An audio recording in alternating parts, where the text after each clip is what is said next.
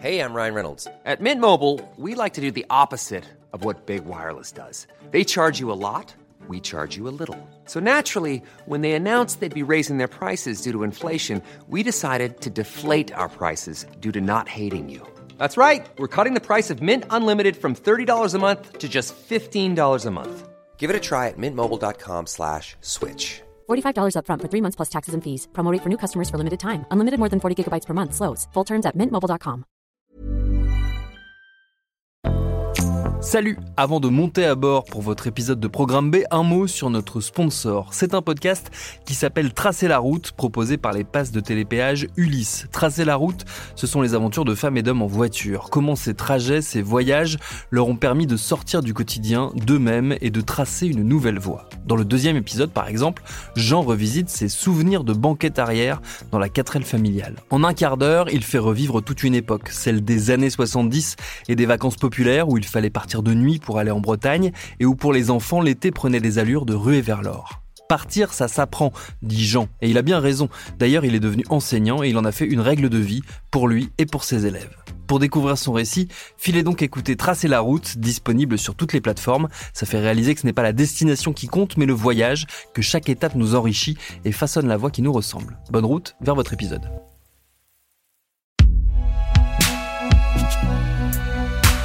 Imaginé par Binge Audio.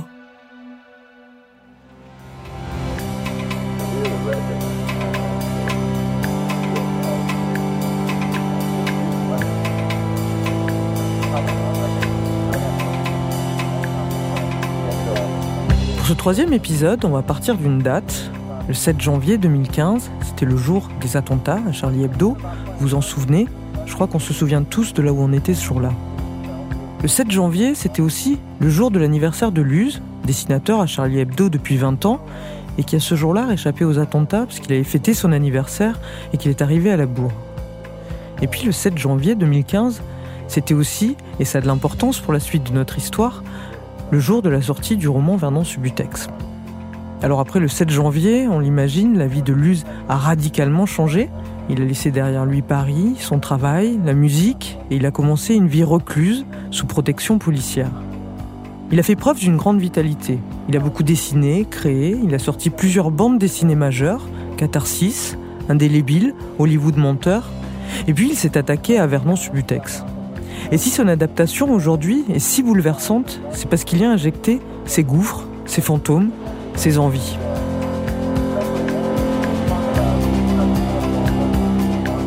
Dans cet épisode assez bouleversant, je vous préviens, il sera question de sublimation, d'amitié, d'entrer en contact avec les morts, de foi et de collectif.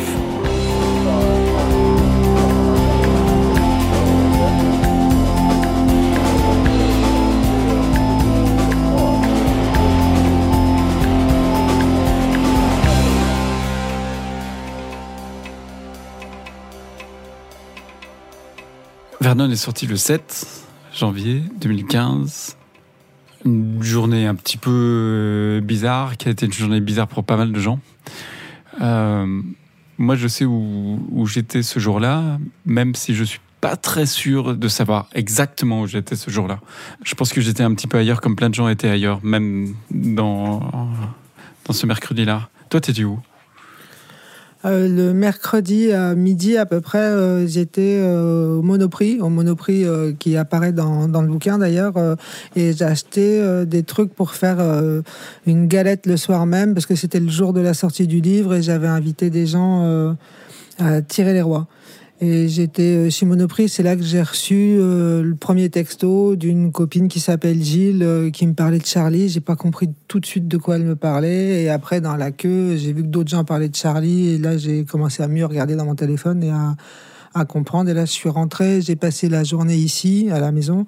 Euh, C'était la première fois que je faisais un truc, euh, que je passais une journée sur Internet, euh, sur Facebook exactement, avec tous les trucs qui passaient au noir, euh, petit à petit, tous les, les, les- profils des gens, et que, et que les choses, on les comprenait au fur et à mesure sur Facebook et en se téléphonant les uns les autres. C'est le, le souvenir que j'ai. Et le soir, du coup, on s'est effectivement retrouvés ici. Euh, après le rassemblement à République, parce que j'habite pas loin, et on était euh, finalement une vingtaine, et c'était une journée particulière. Et je me souviens évidemment, j'ai pensé à toi, parce qu'on n'arrivait pas à imaginer les gens qu'on connaissait, même de loin, dans cette situation. et c'était pas, pas particulier pour nous comme ça l'a été pour toi, mais c'est vrai que ça a été une journée pour. je connais personne, c'est même plus fort que le 11 septembre pour, pour, des Français, quoi. Ouais, mais en, même temps, euh, je me dis, moi, j'ai euh, eu du mal à vivre cette journée de manière euh, absolue. je l'ai vécu en apesanteur cette journée. Par contre, j'ai vécu de manière plus précise le 13 novembre. Toi, t'étais où le 13 novembre J'étais à Barcelone. T'étais à Barcelone J'étais à Barcelone et c'est Paul qui m'a qui m'a envoyé le premier texto de qu'est-ce qui se passe et c'est là que je me suis branché. Je sais plus qu'on regardait un, un, truc sur une série quoi. Et là, c'est avec Paul et là, pareil, ça a recommencé à euh, c'était moins sur Internet parce qu'on avait cherché des trucs radio, on avait du mal aussi à comprendre ce qui se passait. C'était une nuit de, pareil au sens de une nuit de téléphone, euh, euh, message WhatsApp, message encore sur Facebook. et toi, t'étais où le 13 novembre? Moi, j'étais, j'étais pas du tout à Paris et j'ai passé ma soirée à avec ma femme qui était enceinte juste à côté de moi et à essayer de chercher les gens que je pouvais connaître, qui pouvaient être au Bataclan. Euh, et finalement, euh, j'ai trouvé personne, heureusement, euh, qui a été touché précisément au Bataclan, alors que, alors tout bêtement parce que parce que la, plupart des potes que je connaissais ou des copines que je connaissais étaient au, festival des Rock. Parce que forcément, à force de d'écumer les salles de concert, les festivals, il y avait forcément des gens que j'avais peut-être même dessinés qui avaient été au Bataclan. Et en fait, au final, euh, c'était presque euh, étonnant d'être euh, dans cette situation-là, d'être dans celui qui va en quête des nouvelles des autres, plutôt que d'être celui aux nouvelles desquelles on va, en fait. quelque part, ça m'a rassuré, ça m'a peut-être rapproché de ce que beaucoup de gens ont vécu le 7 janvier. Et cette date, elle a changé ta vie d'une façon radicale? Laquelle, le 7 ou le, 13 Le 7, oui, ça a changé ma vie de, manière radicale parce que plus rien n'aurait été euh, de la même manière euh, après.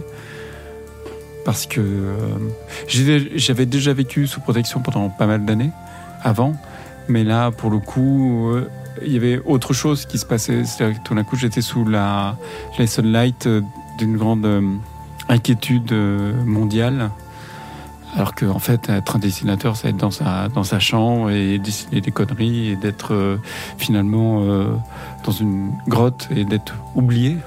Et tout d'un coup, il y avait l'impossibilité d'être oublié. Ça, euh, c'est quelque chose qui est, qui est depuis devenu insupportable. Moi, mon but dans ma vie, c'est d'être d'être un dessinateur normal, un dessinateur dont on a oublié le fait que j'ai été à Charlie, le fait que j'ai été euh, euh, témoin ou euh, rescapé, etc. De, ce 7 janvier. C'est assez étrange parce que dans, un monde où, tout le monde cherche à être identifié, à être...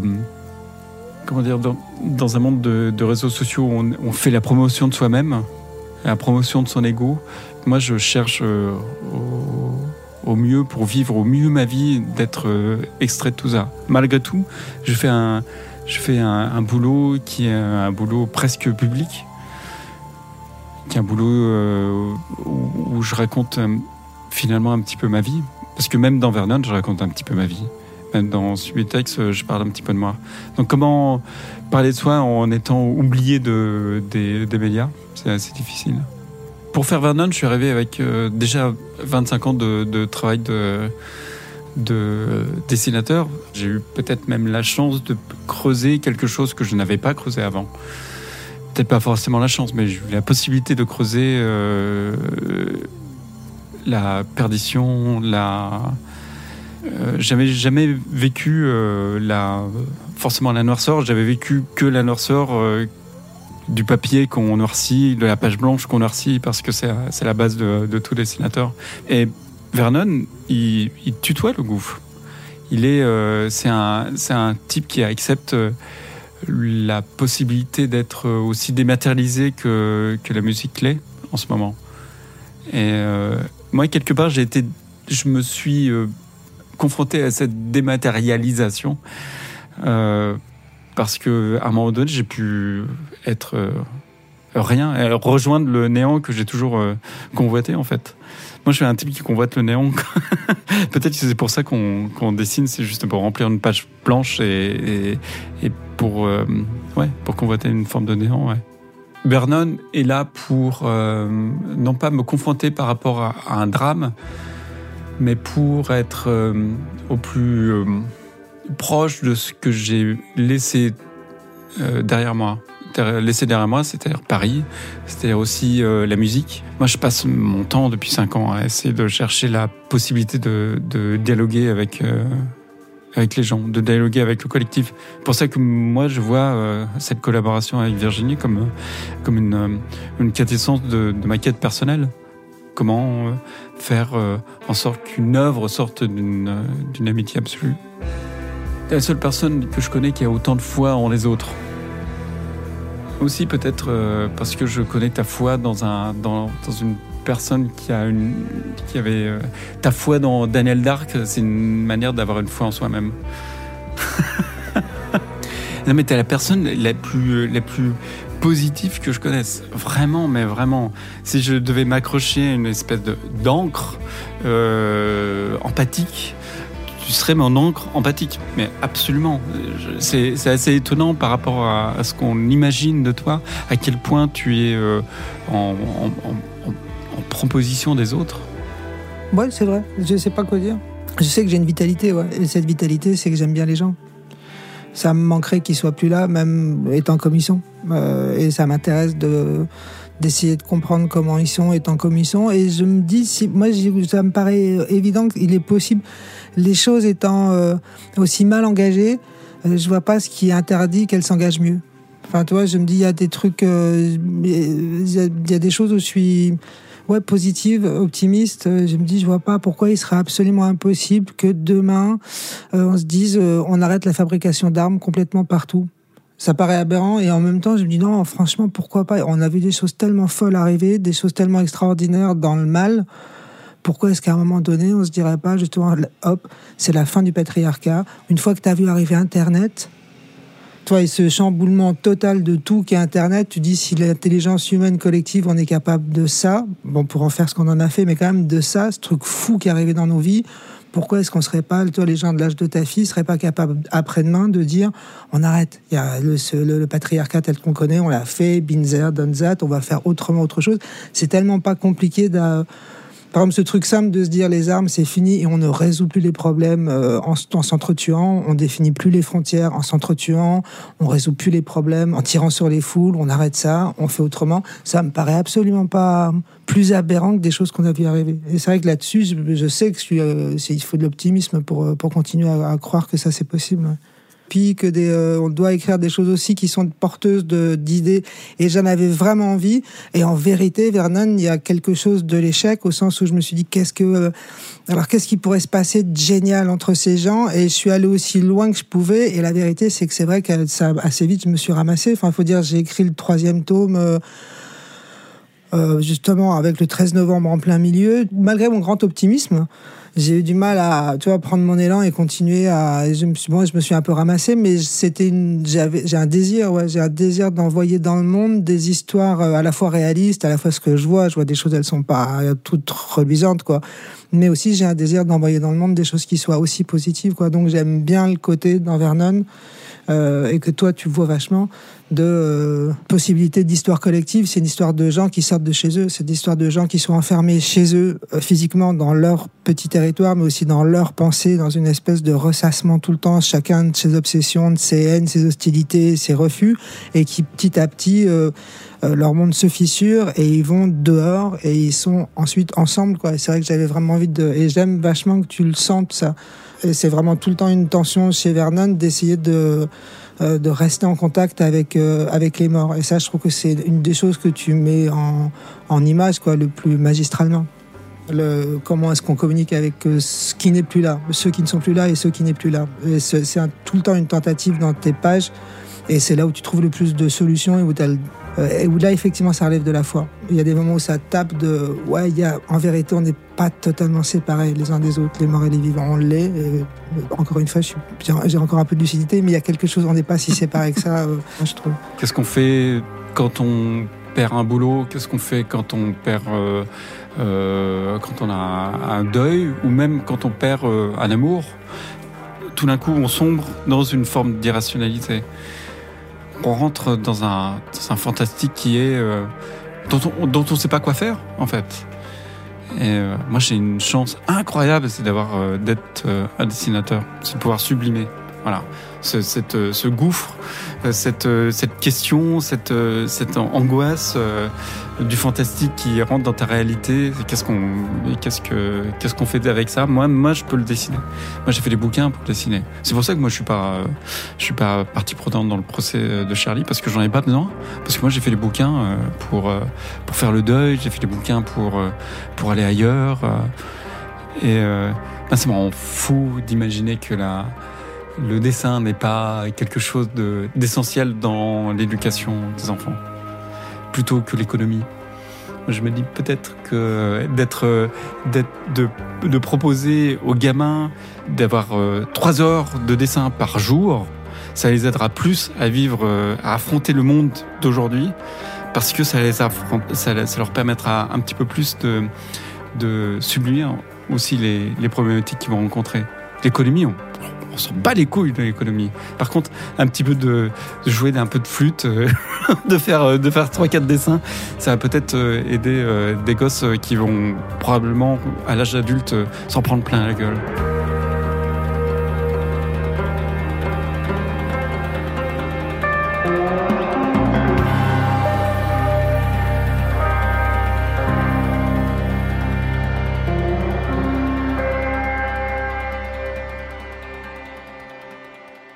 T'es quelqu'un aussi qui a une vitalité extraordinaire parce que c'est étonnant, maintenant que je te connais vraiment bien, à quel point justement ta volonté de euh, vivre euh, après euh, le 7 janvier entier, une vie entière, elle est, elle est super étonnante aussi. Je connais pas d'autres personnes qui aient vécu, je connais que toi qui as vécu ce que tu as vécu, mais ça me paraît, il me paraît que tu as une capacité de reconstruction, de construction et de croyance en ce que tu fais et en ce que sont les choses et en ce que sont les gens aussi. c'est pas très éloigné de ta vitalité à toi.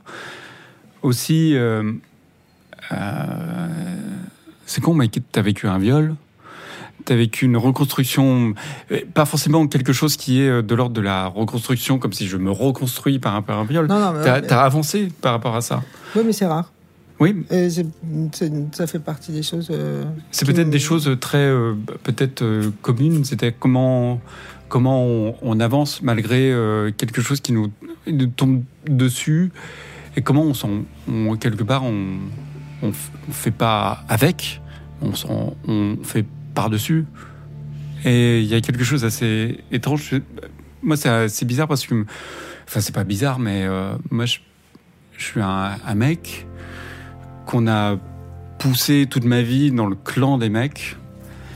Et euh, quand tu t'intéresses au, à la vie des meufs, quand tu t'intéresses au clan des meufs, tu te rends compte que euh, moi je me suis rendu compte que mes copines ont été violées, ma meuf a été violée, ma mère a été violée, et je veux pas être dans le camp de ceux qui ont qui sont des, des violeurs. Et je, je, je cherche à être euh, autre chose, être, euh, à vivre une vie différente, que à, vivre un, un clan différent, à vivre hors du clan, ou peut-être euh, vivre une vie.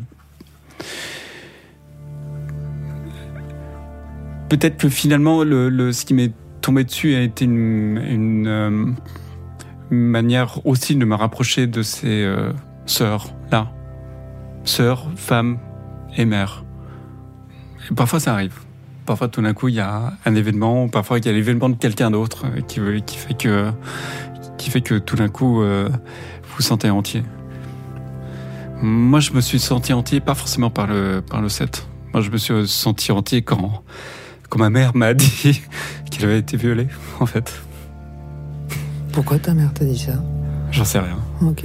J'en sais rien. Ah, bah, parce que parce que un jour, un jour, euh, un jour, euh, euh, c'était un jour où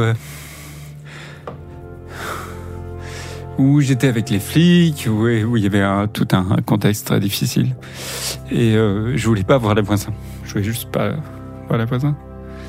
Et les voisins sont venus et je leur, ai reproché de d'avoir euh, fait intervenir ce moment assez euh, simple pour eux dans ma vie privée à moi. Et j'étais un, un, sale con, j'ai hurlé, je les ai insultés. Et le lendemain, elle a haché l'affaire, je ne sais pas pourquoi. Elle s'est dit que peut-être que c'était le moment d'en parler.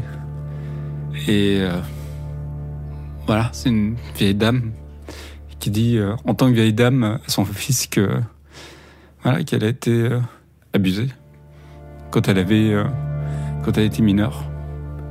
Et à ce moment-là, je me suis dit que tout ce que je pouvais vivre avait peu, peu de sens par rapport à ce qu'elle avait vécu, en fait.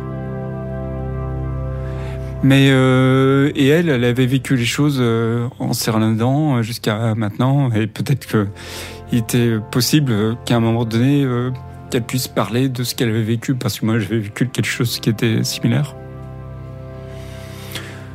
Pas similaire dans, dans, dans, dans le ressenti, dans le corps, euh, mais similaire dans le fait que c'était difficile à en parler avec les autres. Et donc voilà, j'étais juste la bonne personne à ce moment-là. Mais je sais que mon père savait. Et tout le monde n'a pas la possibilité d'avoir des, de faire des bouquins, de faire, euh, voilà. Ma mère c'est une, ancienne coiffeuse. Qu'est-ce qu'elle pouvait faire de, de, tout ça? Je pense que je suis la deuxième personne à part son, son mari avec qui elle a pu parler de ça.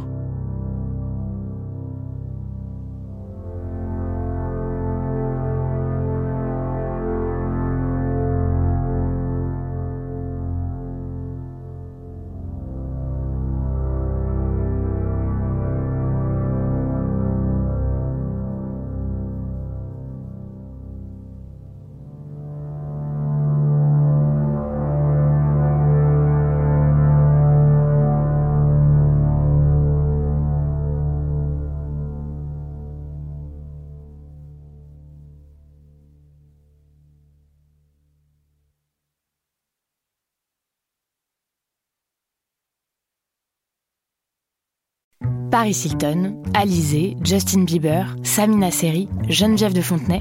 Oui, ok, vous les connaissez, mais est-ce que vous les connaissez vraiment Vraiment?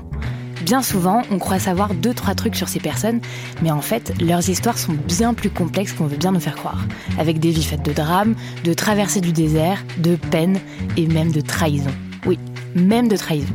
Tout ça, vous le découvrirez en écoutant Connaissez-vous l'histoire sur toutes les plateformes.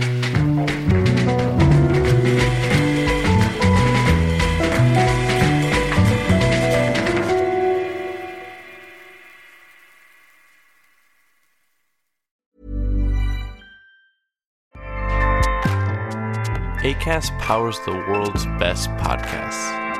Here's a show that we recommend. Hi, I'm Jesse Cruikshank. Jesse Cruikshank. I host the number one comedy podcast called Phone a Friend. Girl. Let's phone a friend. Not only do I break down the biggest stories in pop culture with guests like Dan Levy and members of InSync, I do it with my own personal boy band singing jingles throughout. Because it's my show. It's your show, girl. New episodes of Phone a Friend. Yeah. Drop Thursdays wherever you get your podcasts. So work it, girl. Yeah, work it. Okay, that's enough. ACAST helps creators launch, grow, and monetize their podcasts everywhere. ACAST.com.